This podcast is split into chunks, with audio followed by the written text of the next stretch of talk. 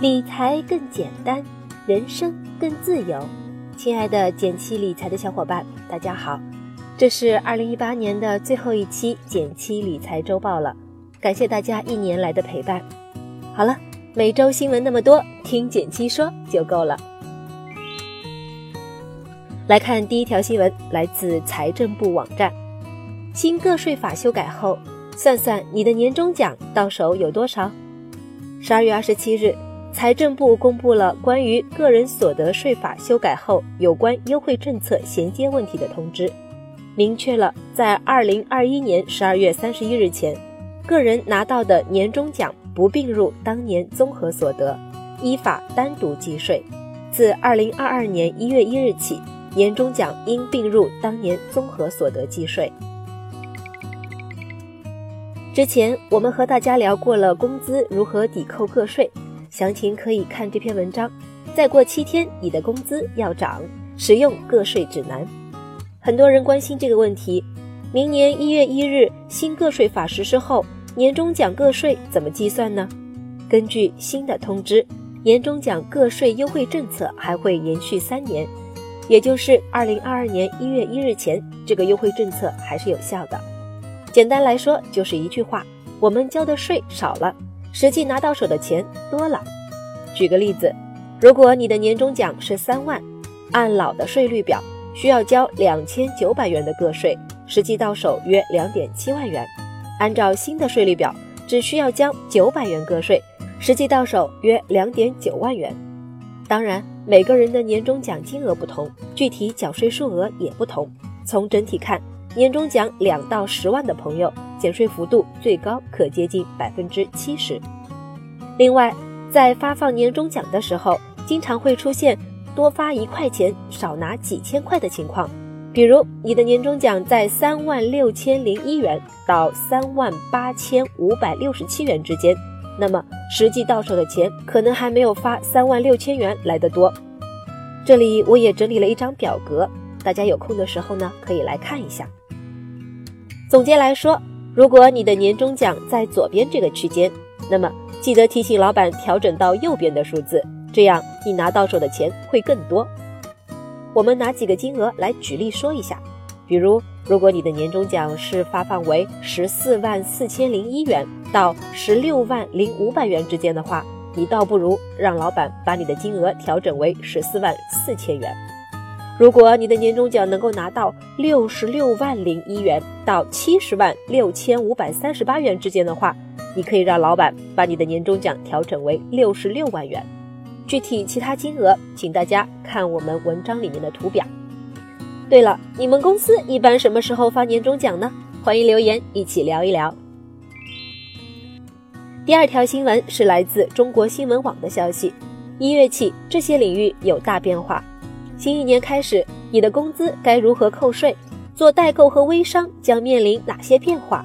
诸如此类与你切身利益相关的问题，将在二零一九年迎来大变化。新年开始，一批惠民政策即将落地。马上就要到新的一年了，不少新的规定也会从一月开始正式实施。不妨让我们一起来看看二零一九年那些与你有关的新变化吧。第一条，新个税法的实施。总的来说，这次个税改革不仅提高了起征点，还将大病医疗、老人赡养等支出列入了个税额度的抵扣范围，算是给全国人民送了一个大红包。更详细的介绍，你可以看看我们这两篇拓展阅读文章。第一篇是两分钟带你读懂个税新办法，真能省下不少钱。第二，再过七天，你的工资要涨，实用个税指南。第二条，计划生育补助将实行国家标准。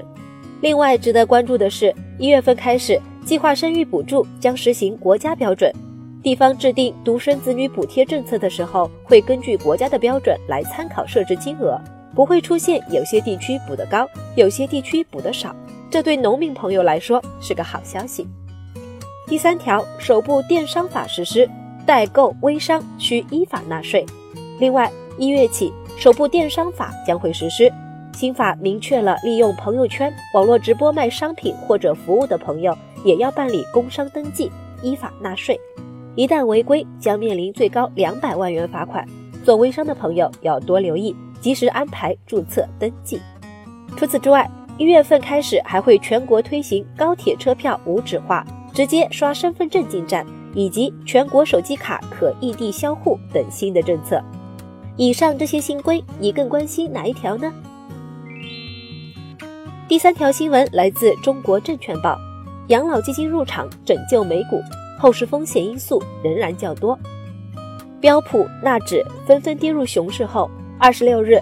美股则出其不意创下史上最好的圣诞节次日表现，标普五百大涨百分之四点九六，创下九年半以来最大反弹。最近美股跌得比较厉害，十二月以来，标普五百指数已经累计下跌了百分之十左右。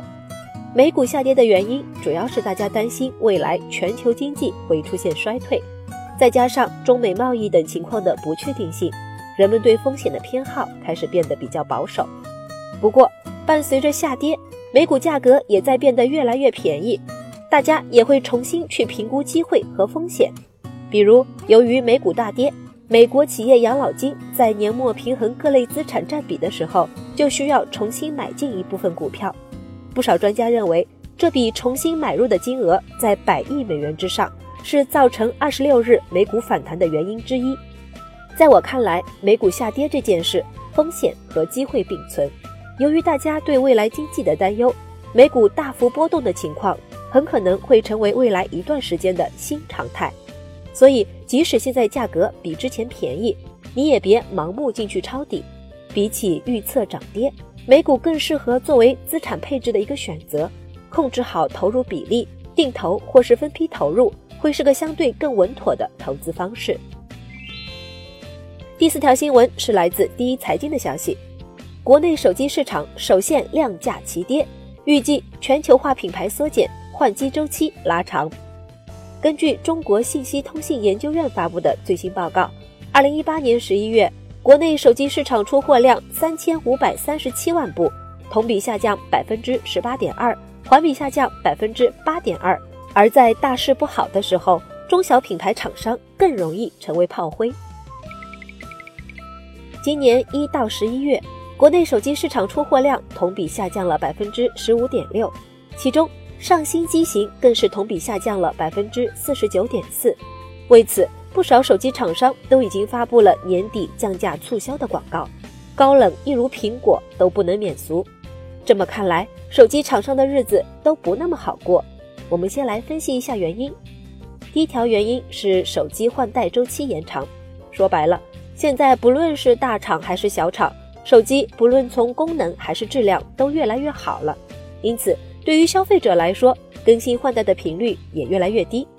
虽然各家都在不断开发新技术，诸如全面屏、AI 等等，来刺激用户更新换代，但也收效甚微。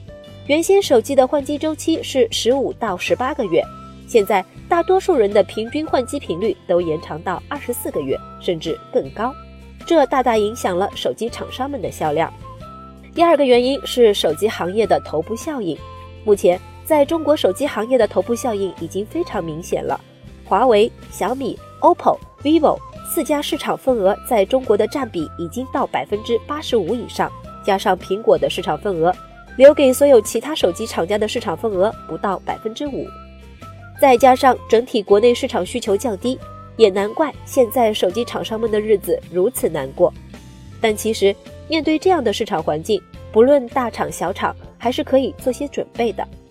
一方面控制规模、费用、成本，并在产品、技术、市场、品牌、生态链上完成全面布局，等待机会是一种应对手段。另外，不少厂商已经把海外市场扩张纳入了新一年的规划中，毕竟过分依赖国内存量市场。未来的瓶颈只会来得更快。现在你在用什么手机？大概多久会换一次呢？欢迎留言和我聊聊。最后来到了一句话新闻时间，皇上你也该知道一下。来自经济日报的消息，证监会主席李超表示，将推动设立科创板，并试点注册制尽快落地。此外，将加快资本市场对外开放。加快外资控股证券公司、基金公司、期货公司审批进度。来自第一财经的消息，十二月二十六日晚，对明年起第三方支付个人交易五万元以上或受监控的传言，支付宝方面发布微博辟谣，支付宝并不存在现金交易。为了保证资金安全，交易特别大的，比如说一天五十万元，才要事后报告。依然是来自第一财经的消息。住房和城乡建设部二十四日表示，将继续保持房地产调控政策的连续性、稳定性，加强房地产市场供需双向调节，改善住房供应结构，支持合理自住需求，坚决遏制投机炒房。感谢大家收听今天的减七理财周报，一同感知正在发生的变化，提高经济敏感度。更多投资新闻解读及理财科普。欢迎关注我们的公众号“简七独裁，简单的简，汉字的七。新的一年，我依然在那里等你。